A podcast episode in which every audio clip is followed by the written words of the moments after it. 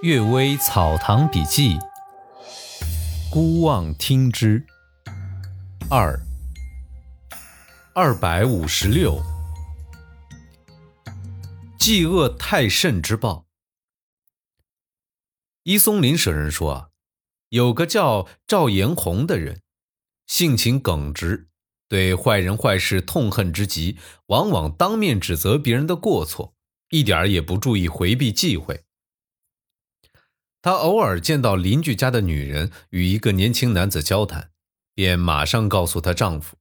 她丈夫注意观察，发现确有其事。等他们两人私下相会之时，一齐杀死，带着人头到官府自首。官府根据法律免予追究。过了半年啊，赵延红突然发狂，打自己的嘴巴，发出女人的声音，向他讨命。他最后竟自己咬断了自己的舌头而死。淫荡的妇女做出非礼的事情，诚然有罪，但只有她的亲属有权来抓，只有她的丈夫才有资格来杀她。这与那种造反叛乱的臣子，人人都可以杀，不属于同一种情况。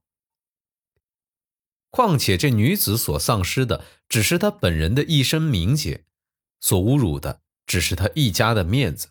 也不同于那种阴谋篡位的大奸臣、烧杀掳掠的强盗，试验熏天，使人们有冤无处伸，引起所有人的公愤。根据应当替人们遮盖丑事、宣扬美德的道德原则，即使是将这种事情转告另外的人，也有损于高尚的品德呀。倘若这女子因此被杀，虽不是自己亲手所杀，但他实际上是因为自己而死，自己就不免要承担一定的责任。何况直接告诉她的丈夫，这是什么意思？岂不是故意刺激她，使她非杀掉不可吗？女子的鬼魂来害她，就不是完全没有一点理由了。这是经过半年，他才得以让她偿命。肯定是请求神灵得到允许，然后才代表天意来惩罚他的。由此看来啊，把攻击别人当做直率，确实不符合忠厚的要求，而且也不是给自己造福的行为。仆屋主人遭报应。御史佛伦先生是我父亲的老朋友，他说有个富贵人家有一故宫。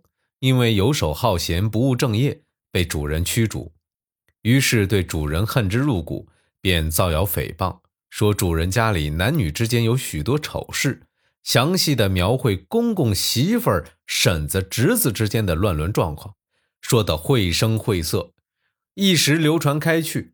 主人也略有耳闻，但无法钳制他的嘴巴，又无法与他辩白。主人家的妇女们只能焚香祷告神灵。一天啊，这人正与他的同伙坐在茶馆里，拍着手大谈特谈，在座的人都凝神倾听。他突然嗷的叫了一声，扑倒在桌上，死了。检验死因的人当作因谈赌而死，上报官府，官府出面收葬。因为棺材很薄，土又埋得浅，竟被一群狗拖出来撕咬，残剩的骨头散得满地都是。人们这才知道他是背叛主人而遭报应。佛公天性温和平易，不喜欢听说别人的坏话。凡是家里男女老少仆人喜欢说他们原来主人坏话的，他一定好好打发他们离开，就是借鉴了这个故宫的教训。他曾经对我说：“呀，宋代的党进听人说韩信的平话，什么是平话呢？一人演说故事叫做平话。永乐大典之中收了几十种平话，说这宋代的党进听人说韩信的平话，马上把他赶走。有人问：哎，这是为什么？党进回答说：呀，他当着我的面说韩信，当着韩信的面。”必定也说我，怎么能听他的呢？近千年来，人们都笑话党进糊涂，不知啊，他实际上是极为聪明。那些只喜欢当自己的面说韩信，而不想想对着韩信的面会说我的人，才是真正的糊涂啊！这才真正是通达的人的见识啊！第三个故事，桂官对奴仆作祟。福建泉州的考场从前是海防道的衙门，房舍宏伟壮丽。但在明代末年的战乱之中啊，衙门里有很多人被杀，加上三年之中主管教育和考试的提学使只来两次，其余时间这房子都空闭着。日子一久，鬼怪便多了起来。阿宇斋侍郎说：“啊，曾经在黄昏以后，隐隐约约见有穿着古代衣帽的人暗中往来。走近一看，又什么都没有。我做提学使巡视到这个地方，我的幕僚孙介廷也曾见戴着纱帽、穿着红袍的人进入奴仆的房间里。奴仆即被迷住说胡话。介廷本来胆子大，对着窗户吐口水，骂道。”你生前是尊贵的官员，死后却对奴仆作祟，为什么这样不自重啊？那奴仆马上就醒过来，从此以后再也没见到那个鬼。想来他的魂魄就住在那间屋，所以想把奴仆赶走，受了一顿斥责，自知理亏，就罢休了吧。欲补重病者生死，乡下风俗，遇到有人病危。偷偷捡一块他贴身穿的衣服，点火来烧。如果灰中有曲曲折折的线条，像小篆与流书文字的样子，这个人必死无疑。如果没有自己，则可以活下去。又或者用纸连成被套，接缝的地方不用浆糊粘，而是放在锤衣服的石头上，用秤锤去锤。接缝如果连起来。则这个人必死，如果不连在一起，则可以活。用这种办法，十有八九都很灵验，但都不知是什么缘故。念起魔生，